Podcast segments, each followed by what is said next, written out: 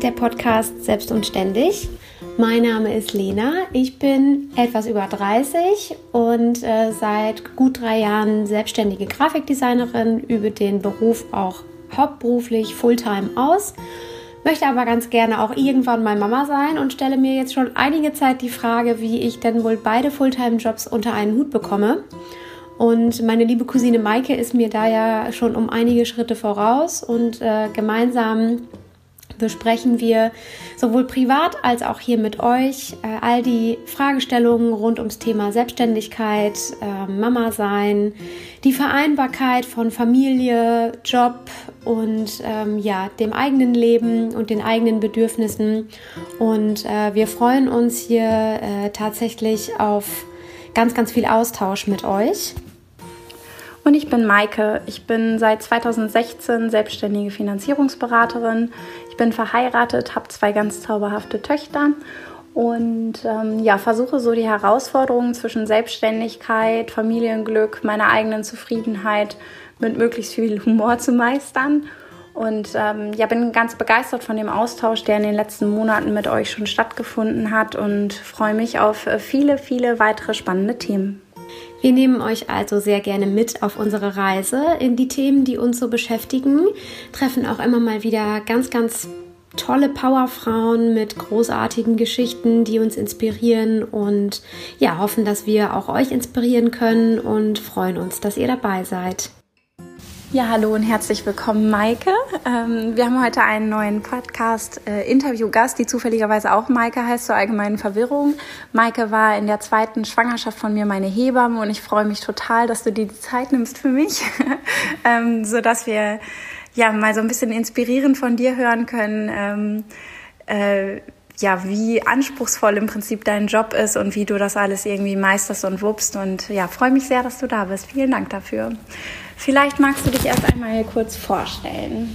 Ja, hallo, also ich bin Maike, hat Maike ja gerade schon gesagt. Ich bin 48, ich bin seit, oh mein Gott, ganz schön lange Hebamme schon. Ich glaube seit 24, seit vier, gut 24 Jahren. Krass. Ich habe ja. ähm, selber drei Kinder, zwei Mädchen und einen Jungen. Und ähm, ja, bin in Hannover als selbstständige Hebamme im Geburtshaus tätig. Mhm. Und ähm, also irgendwas hatte ich ja mal motiviert, Hebamme zu werden. Äh, was war das? Also, äh, Mike hat mir die Frage eben gerade schon mal so kurz gestellt. Und das ist so ein bisschen, äh, also das ist halt nicht so ein einschneidendes Erlebnis gewesen oder vielleicht doch, ich weiß nicht, wenn ich andere Hebammen höre, äh, was deren Beweggründe waren, dann habe ich das Gefühl, es ist meine relativ profan gewesen. Also ich habe Abitur gemacht und habe mich ähm, erstmal pro forma für Philosophie und Geschichte, nein, Politik eingeschrieben. Ich glaube, ich war auch jeweils einmal da in jeder Vorlesung. Wusste aber schon, dass ich eigentlich was mit Menschen im sozial-medizinischen Bereich machen will. Hat mich damals, gab es den Medizinertest dafür auch noch ähm, angemeldet hatte aber so das Gefühl, Medizin zu studieren dauert so wahnsinnig lange und das ja. konnte ich mir nach dem Abi mit äh, schon so viel schulischem Lernen nicht mehr so richtig vorstellen. Andererseits aber Uni auch nicht mit diesem freien Lernen und habe dann an zwei verschiedenen Orten zwei Frauen gelernt, die mich doch äh, maßlos beeindruckt haben, die Hebammen war und ich eigentlich gedacht habe, so, ach, wenn es so tolle Menschen Hebammen sind, dann muss dieser Beruf ja wahnsinnig toll sein. Und daraufhin habe ich mich ausschließlich in Hannover einmal beworben, mit dem eigentlichen Wissen noch nicht genommen zu werden, weil mhm. es viel zu viele, damals viel zu viele Bewerberinnen gab und äh, viel zu wenig Ausbildungsplätze und ich auch eigentlich noch gar nicht wollte und dann mhm. aber direkt genommen wurde. Eigentlich Ach, bin ich so ein bisschen ja. da so reingeschubst worden. Mhm, genau. Ja. So war es auch so, habe ich mich dann auch während der Ausbildung manchmal gefühlt. Okay. Ähm, und trotzdem hast du dann ja während ähm, Nee, gar nicht. Wann ist deine erste Tochter Doch, geboren? Doch, schon während der Ausbildung. Ja, ne? tatsächlich mhm. in der Ausbildung geboren. Ja, mhm. das habe ich jetzt schon von mehreren Hebammen gehört. Ist das so ein so ein gängiges Ding? ja, ich habe das, also ich habe das natürlich auch gelebt, ähm, erlebt. Auch in unserer Ausbildung war es nicht das einzige mhm. ähm, Kursbaby, sondern es gab zwei. Und meine damalige ähm, mit äh, auszubildende Hebammen-Schülerin damals, also Kollegin jetzt, die hat da schon zwei Kinder und hat das dritte gekriegt in der Ausbildung. Ich habe das erste gekriegt und ich glaube schon, dass die zumindest dieses erste kriegen, äh, so ein bisschen wie angefixt sind. Also wenn ich ja, Frauen okay. betreue, wenn ich Schwangere sehe, wenn ich Babys sehe, dann äh, rückt das Ganze einfach deutlich näher. So. Mhm. Also das geht ja schon nicht Hebammen so, dass wenn man sich langsam mit dem Thema beschäftigt, dann sieht man ja auf einmal schon nur noch Schwangere und süße kleine Babys und alles ist immer ganz toll und dann will man auch unbedingt, ne? Ja. Und hast du dich direkt nach der Ausbildung schon selbstständig gemacht? Tatsächlich ja. Also ich habe mein, meine Tochter im zweiten, im dritten Ausbildungsjahr, also letztendlich zum Examen gekriegt. Ich, hab, mhm. ich war dann den Mutterschutz und die Elternzeit, also die sechs Wochen vorher und acht Wochen danach zu Hause und habe danach direkt Examen gemacht. Mhm. Dann ist mein Mann zu Hause geblieben und ähm, musste noch so ein paar Tage nacharbeiten und habe mich dann mit einer Kollegin und besten Freundin und noch äh, zwei anderen Hebammen in der Nordstadt in einer Praxis selbstständig gemacht. Mhm. Und dann auch relativ zügig mit Geburtshilfe angefangen. Ja. Also das stelle ich mir eigentlich so am krassesten vor, weil äh, wir haben ja gerade schon ganz kurz darüber gesprochen. Ähm, in den meisten Jobs geht es ja einfach um irgendeinen Job und man macht sich einfach ständig Druck und ähm, irgendwie Stress und wenn man dann das erste Mal ein Kind bekommt, weiß man, dass alles, was man vorher an Druck und Stress verspürt hat, naja, fast nebensächlich ist, weil es geht fast, also außer medizinischen Berufen, eigentlich nie um Menschenleben. Und jetzt geht es auf einmal um Babys und eine Ausnahmesituation einer Geburt. Und ich finde das so beeindruckend, dass man den Mut hat, äh, zu sagen, okay, ich möchte Frauen bei der Geburt unterstützen und das Ganze außerklinisch. Und ähm, wenn ich das richtig verstehe, stehe, dann hast du ja als Hebamme schon eine gewisse Verantwortung dafür, dass da alles glatt läuft, oder? Wie ist das rechtlich? Oder ist das, ist das nee, mein nee, Problem als Gebärende? Nee, ich habe, nein. Deswegen haben wir ja eine wahnsinnig hohe Haftpflichtversicherung. Deswegen ja. sind wir versichert, weil ich natürlich mit ähm, dafür äh, mich absichern muss mhm. und ähm, Sorge trage, dass ja. eben bei einer Geburt wir, und wir sind nie 100 Prozent, wir müssen hundertprozentig sein, es ist aber keiner. Aber nicht ausschließlich die Frau trägt Verantwortung, sondern ich, ich trage genauso oder sogar mhm. mehr Verantwortung dafür, ja. Äh, was einfach äh, geschehen kann unter Umständen bei einer Geburt. Und das ist. Weil du den Überblick hast da?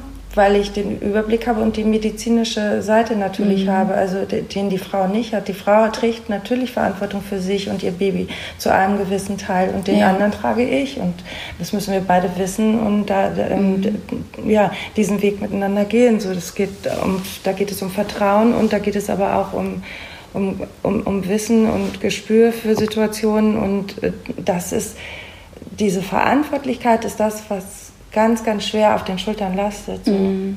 Und ähm, fällt dir das jetzt nach 24 Jahren leichter als am Anfang? Auf gar keinen Fall. Nee. Es wird eher schwerer. Echt? Ja, weil je länger du arbeitest, desto mehr siehst du und desto, mhm. desto mehr äh, hast du miterlebt und desto mehr, das macht auf der einen Seite vielleicht mehr Routine in bestimmten, äh, vielleicht auch Notsituationen, aber auf der anderen Seite weißt du umso mehr, was theoretisch alles passieren kann. So, mhm. ähm, das macht nicht das macht die Situation nicht einfacher.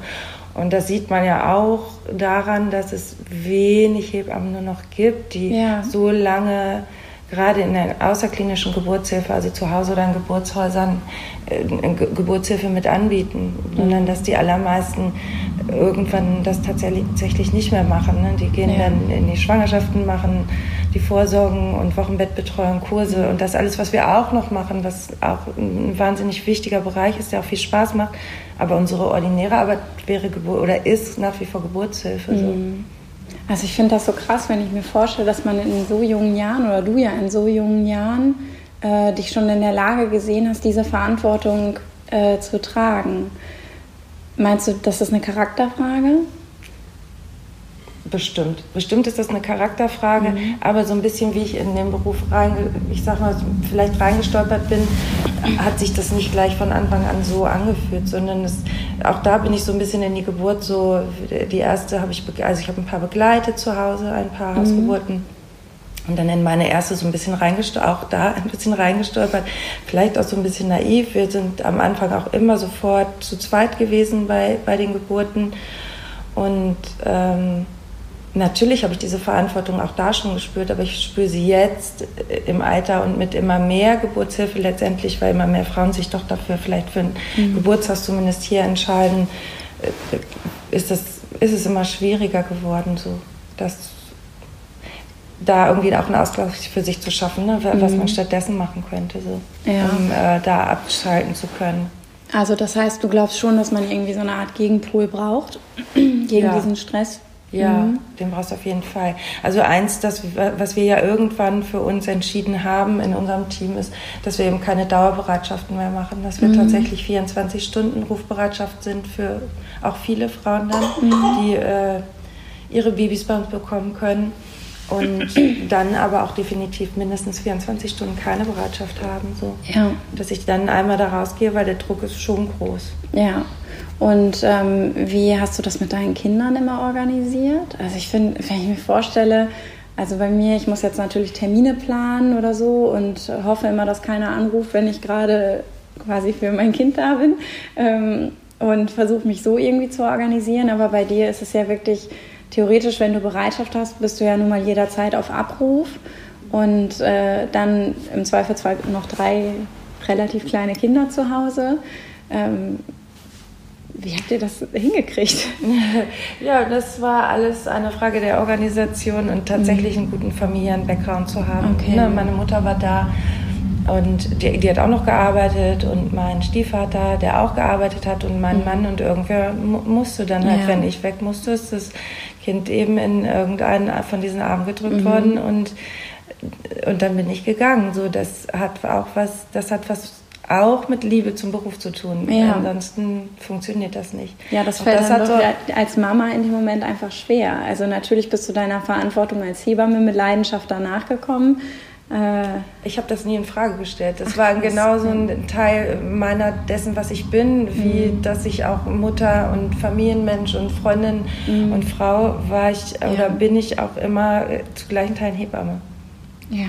Mhm. Krass, weil es sind einfach so viele Rollen, die man ja erfüllt. Und ich glaube, dass es halt leichter ist, wenn man einen Job hat, den man einfach ähm, ja, nach einer gewissen Stundenzahl einfach ablegt, weil man sagt, okay, jetzt bin ich durch mit meiner Schreibtischarbeit und fertig für heute. Ähm, aber diesen, diesen Punkt hast du ja deutlich weniger einfach. Ne? Absolut. Also es ist nicht dieses, wie, wie nennt sich das immer schon, 9 to 5? Ja, ja. Ja, genau. Auf gar keinen Fall. Äh, nie gehabt, weiß überhaupt nicht, wie das geht. Ich ja. wahrscheinlich Wahrscheinlich, ich, äh, du bist aber so ein Freigeist. Könnte ich es jetzt auch gar nicht genau. Ich bin ja meiner, ich bin ja meiner selbst. Ich bin ja. So, nach einer kurzen Unterbrechung dann Greta. Geht es jetzt weiter? Wir waren gerade daher stehen geblieben, dass es für dich irgendwie immer selbstverständlich war, äh, dass dann die Kinder im Prinzip irgendwie betreut waren und du wusstest, sie sind in guten Händen und du konntest trotzdem deiner Hebammenleidenschaft nachgehen. Glaubst du, dass das ähm, äh, Frauen, also ich bin natürlich so halb deine Generation, ne? Also also ich sage jetzt einfach mal uns jungen Frauen, die sich ständig diesen Druck machen, allen Rollen gerecht zu werden, dass wir uns damit so ein bisschen selbst im Weg stehen. Also für dich habe ich also als ältere Hebamme und das ist tatsächlich so. Wir sind mhm. da noch, also meine vor allem meine beiden Kolleginnen, mit denen ich das Geburtshaus gegründet habe, schon vom Gefühl so eine, so eine andere Generation von mhm. Hebammen zumindest auch, mhm. was was die vielleicht tatsächlich auch die, die Leidenschaft oder, oder den, das äh, angeht, was wir so, so aushalten und dass mhm. das jüngere Frauen nicht mehr so, so, wollen ja. und so machen und äh, da andere Vorstellungen von ihrem Leben schon haben, was also das Familie schon an nochmal einen höheren Stellenwert vielleicht hat als dann in dem Moment zumindest Geburtshilfe als Hebamme jetzt für meinen Beruf gesprochen ja. und äh, ob das generell so einen Generations Wechsel mit einem anderen Lebensfragen oder mit einer anderen, äh, das eine andere Lebensweise, die wir an den Tag legen, kann, kann sein. Mhm. So äh, frage ich mich immer mal wieder, wenn ich so die Generationen jetzt beobachte und so schon auf der einen Seite sehe, dass wir vermeintlich denken, wir sind gleichberechtigt und mhm. wir, wir sind emanzipiert, aber sind wir das, sind wir das wirklich? Ich weiß es nicht. Oder gehen wir gerade, das habe ich dann manchmal das Gefühl, so doch wieder einen Schritt zurück in diese traditionellen Rollen mhm. doch viel mehr wieder, äh, wo die Frauen zu Hause bleiben und äh, das so ein bisschen mit dem, aber wir können es jetzt auch und ähm, mhm.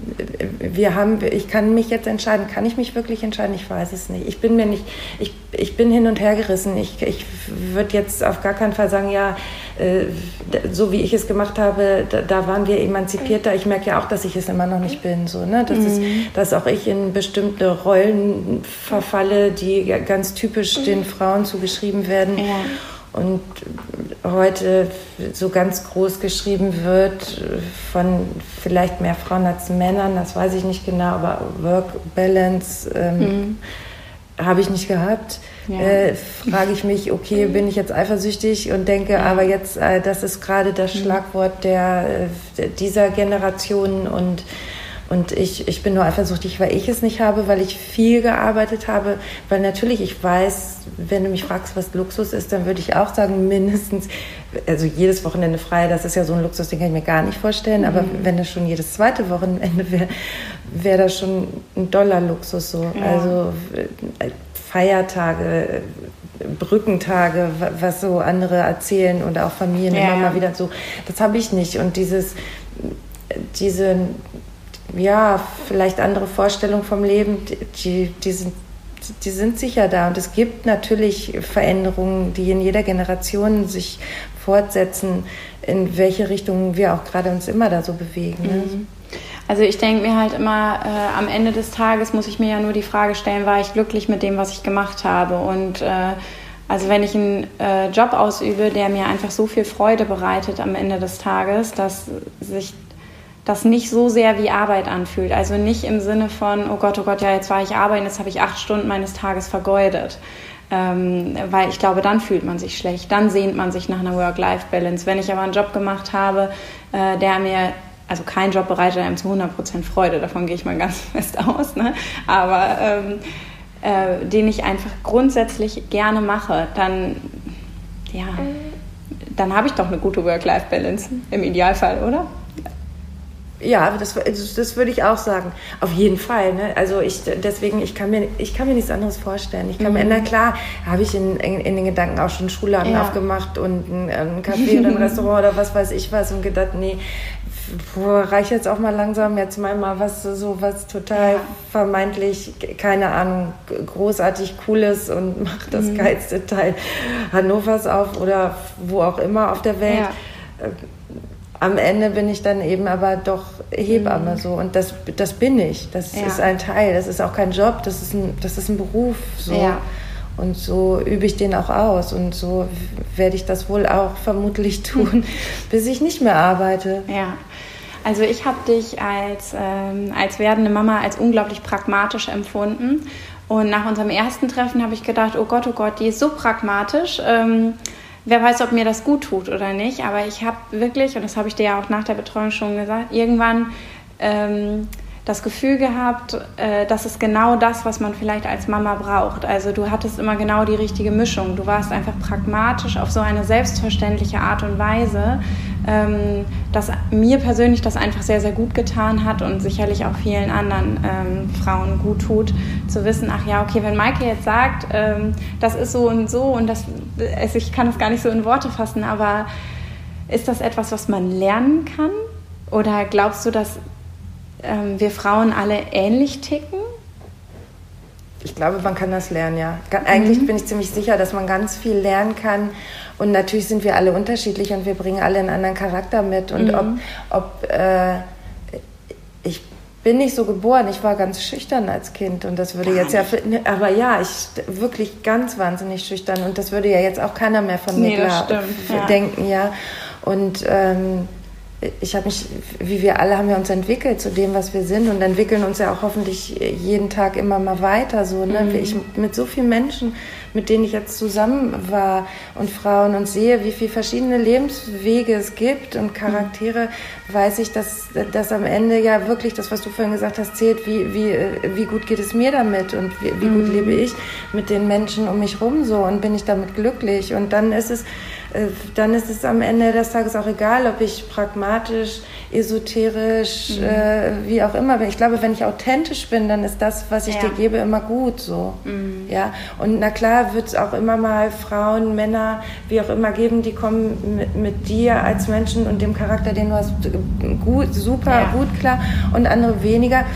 Wobei natürlich mein Beruf es mit sich bringt, dass ich mich einstellen kann ja, so auf Menschen. Mhm. Schon natürlich, sonst könnte ich den ja nicht ausüben.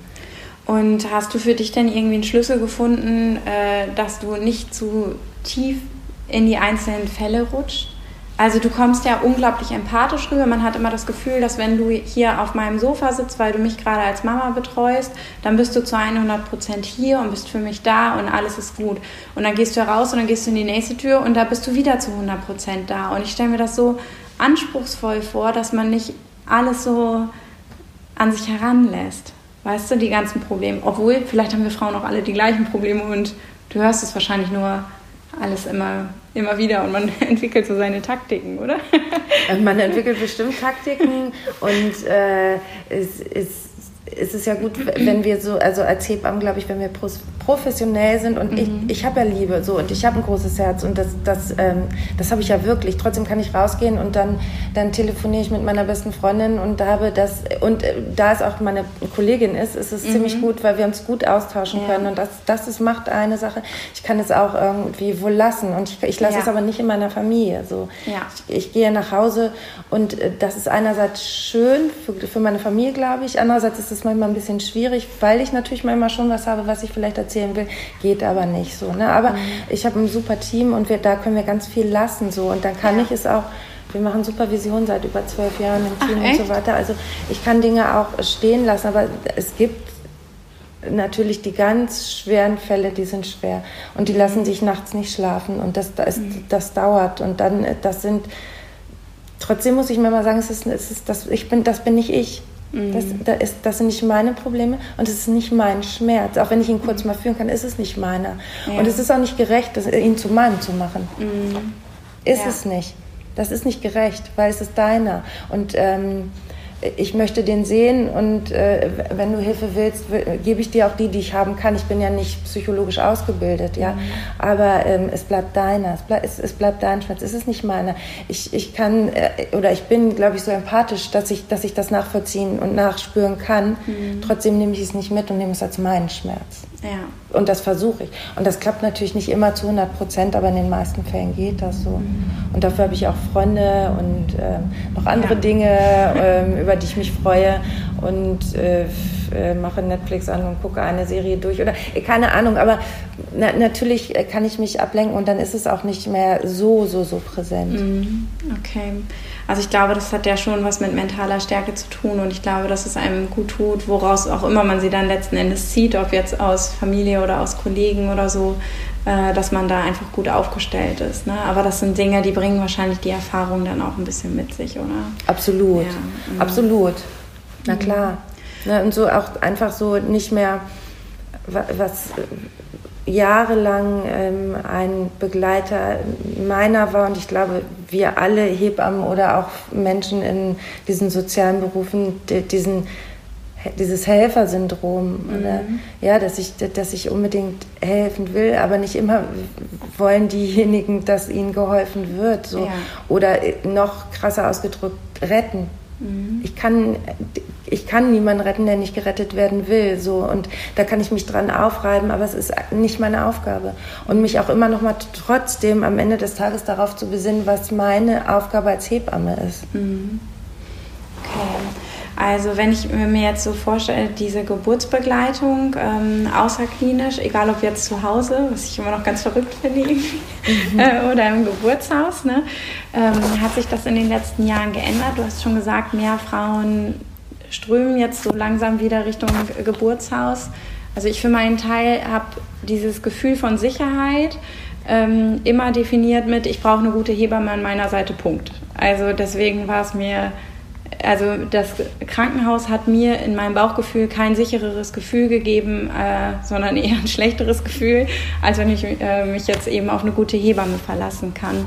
Und offensichtlich sehen das inzwischen ja mehr Frauen äh, so, dass es im Krankenhaus vielleicht nicht das Nonplusultra ist. Ähm, Und äh, glaubst du, wir Frauen haben uns verändert, weil wir inzwischen alle so verkopft sind? Also meine Generation hat ja das Problem, dass wir immer alles unter Kontrolle haben wollen. Und gerade das ist etwas, was ich unter, auch als Erfahrung ja sagen kann, was unter der Geburt einfach nicht funktioniert, sondern da muss der Körper die Kontrolle übernehmen und es machen.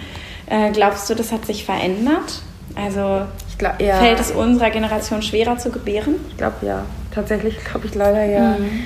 Das, ja. Also das, was du gesagt hast, ja, so ich, ich glaube, wir, wenn ich es ganz, ganz so ganz doof ausdrücken sollte, wäre so ein bisschen wie verweichlicht irgendwie, auch so körperlich, ja, ja mhm. irgendwie. Und das hat nichts damit zu tun, dass ich jetzt nur auf Lau äh, aufs Laufband gehe und dann bin ich irgendwie stark, aber so ein bisschen mhm. hat es das und äh, nicht mehr also, so zäh, meinst du? Ja, oder? auch manchmal mhm. nicht mehr so zäh und oder Dinge auch nicht, vielleicht auch Dinge manchmal nicht so akzeptieren können, wie sie sind. Dass mhm. eine Geburt ist, wie sie ist und die Zeit braucht, die sie braucht. Und ja. ähm, wir versuchen ganz viel äh, zu tun, um äh, gar nicht erst in diesen, äh, zum Beispiel in den Schmerz zu kommen, der unter Umständen bei der Geburt ist und mhm.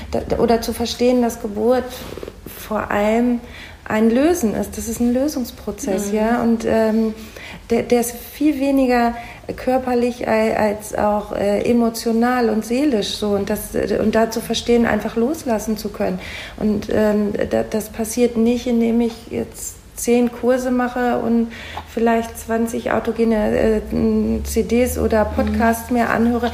Vielleicht kann ich das umsetzen als Frau, aber ich kann es nicht nur wie ein Rezept sehen und ich habe das gemacht und da muss es irgendwie schon, da muss ich da irgendwie gut durchkommen, sondern das, äh, was ich, es liegt ja letztendlich in mir. Und das ist da, das habe ich vorhin nicht gesagt, warum ich mir sicher bin und warum ich das mache, was ich tue, auch im Geburtshaus, ist, weil ich weiß oder weil ich glaube, dass jede Frau gebären kann, mhm. weil es in uns liegt, in unserer weiblichen Kraft zu gebären. Ja. So. Aber und das haben wir doch verloren, oder? Diesen Glauben daran?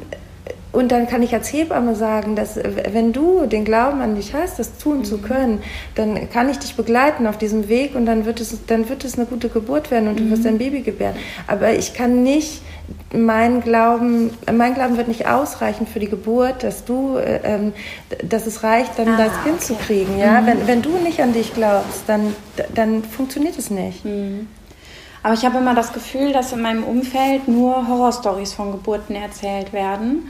Und wenn mich jemand fragt, die ja sehr positiv äh, über beide Geburten letzten Endes, egal ob im Krankenhaus oder jetzt auch Gretas Geburt im Geburtshaus, ähm, wenn ich sehr positiv darüber berichte, kriege ich immer sofort so einen Esoterikstempel von den Leuten aufgedrückt. Ne? So dieses, ach ja, Maike, und du hast das nur verdrängt oder sonst irgendwie was. Und äh, ich habe noch nie behauptet, dass es schmerzlos war oder dass, äh, dass das jetzt so ein easy peasy Spaziergang war, ein Kind auf die Welt zu bringen, äh, sondern sehe schon eher das, dass Ereignisse waren, die mir unglaublich viel Kraft geschenkt haben, auch im Alltag, weil sie mich einfach daran, darin bestärken, ja, wie, wie stark ich bin, wie stark ich das gemacht habe, dieses und dass das einfach in mir liegt, ohne dass man äh, das vorher vielleicht weiß. Und ähm, glaube aber, dass das bei uns in der Gesellschaft irgendwie nicht so richtig akzeptiert ist, dass man mit gutem Gefühl sagen kann, hey, doch, Gebären ist was Schönes.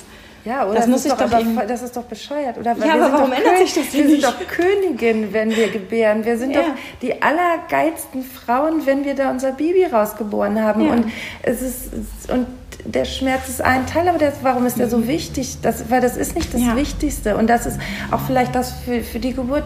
Ja, wir haben den Schmerz, aber der ist nicht so wichtig und wir können mhm. damit arbeiten. Ja wir können damit arbeiten. Und wenn wir an, wenn wir an andere Dinge denken, so was mit Lösen zu tun hat und ähm, wenn, wenn wir von äh, in verschiedene Lebensphasen übergehen, dann ist das, dann hat das, dann ist das auch Schmerz, auch, auch vielleicht ein emotionaler Schmerz. So, das, das ist doch nicht ja. ungewöhnlich. Wenn unser Kind auszieht, dann ist das auch eine Trennung, mhm. wenn die mit 18 gehen. Das schmerzt auch. Ja. So, es, und natürlich Gott, das kann man sich noch gar nicht vorstellen. Nee, ja, nein, du kannst dir das noch nicht, musst du auch nicht. Aber das, auch das sind Schmerzen, die wir äh, auch körperlich mhm. spüren werden. Und, äh, und trotzdem sagen, es ist gut, dass es so ist. So, und diesen Schmerz so, für uns ist der Schmerz gerade für die, in der Geburtshilfe ganz negativ besetzt. Ja. Und das ist, das ist traurig, weil der, der macht uns mhm. ganz groß und der macht uns mhm. stark. Das geschafft zu haben, ja. das, ist, das, ist, das ist doch eine wahnsinnig mhm. extrem wunder, wunderbare und auch ehrlich gesagt ganz schön geile Sache, wenn ja, da so ein Baby ist ja. und du dein Baby da so nimmst und das ist ja. deins und du hast dieses Wunder vollbracht. Ja. Ja, das und das immer wieder. Ja. und, äh, ja. und ich so und ich äh, sagen kann, ich äh, darf dabei sein. So. Mhm. Also ich finde das auch super spannend und ich äh, finde es ja persönlich ganz, ganz schade, dass ich nie vorher auf diesen Hebammenberuf gestoßen bin und jetzt hänge ich hier in meiner Branche. Aber gut, das Leben ist ja noch lang, ne? Ja, ähm, es ist nie vorbei. Deine ähm, Tochter wird jetzt ja auch Hebamme, darf ich ja. das sagen? Mhm. Ja. Ne? Und ähm, dieser Job hat ja so viele Herausforderungen und die werden ja wahrscheinlich in Zukunft nicht gerade geringer mit den ganzen Auflagen und alles, was so los ist da äh, in eurer Szene. Hast du trotzdem ein gutes Gefühl dabei? Freust du dich, dass deine Tochter sich dafür entschieden hat? Ja, mich macht das gar, also mich macht das ähm, also ich bin auch ein bisschen stolz so, denn, ja. ne, so, so, so, wenn die Tochter in die Fuß, so ein bisschen in die Fußstapfen ja. tritt. Und ich bin aber auch ganz berührt davon, mhm. so, also sehr, sehr berührt, dass, dass, ähm, dass sie tatsächlich jetzt diesen Weg für sich entschieden hat und auch ein bisschen gebraucht hat und und da jetzt äh, ähm, ja, wohl Hebamme wird. Ich ja. finde äh, hier kann ich gar nicht mehr zu sagen. Hammer. Schön, sehr gut.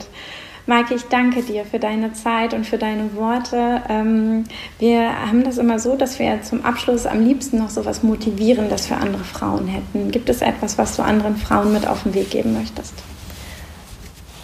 Ja, also eigentlich möchte ich nur sagen, seid, Frauen seid mutig, ihr seid toll und wir, wir ähm, wir können gebären, es liegt in uns und das ist eine wundervolle Kraft. Und wenn wir uns als Frauen entscheiden, keine Kinder zu kriegen, ist das auch gut. Aber wir sind Frauen und wir sind weiblich und wir haben das und ähm, ja, wir sind die, die Hälfte dieser Bevölkerung. Ne? Ja, das, das ist schön. Das ist ein gutes Schlusswort. Oder vielleicht noch, vielleicht ist das auch die Emanzipation, dass ich mir selber aussuchen kann, ob ich Kinder möchte oder nicht. Das ja. finde ich ist ein großer Teil. Ne? Auf jeden Fall. Super. Vielen lieben Dank, Maike. Ganz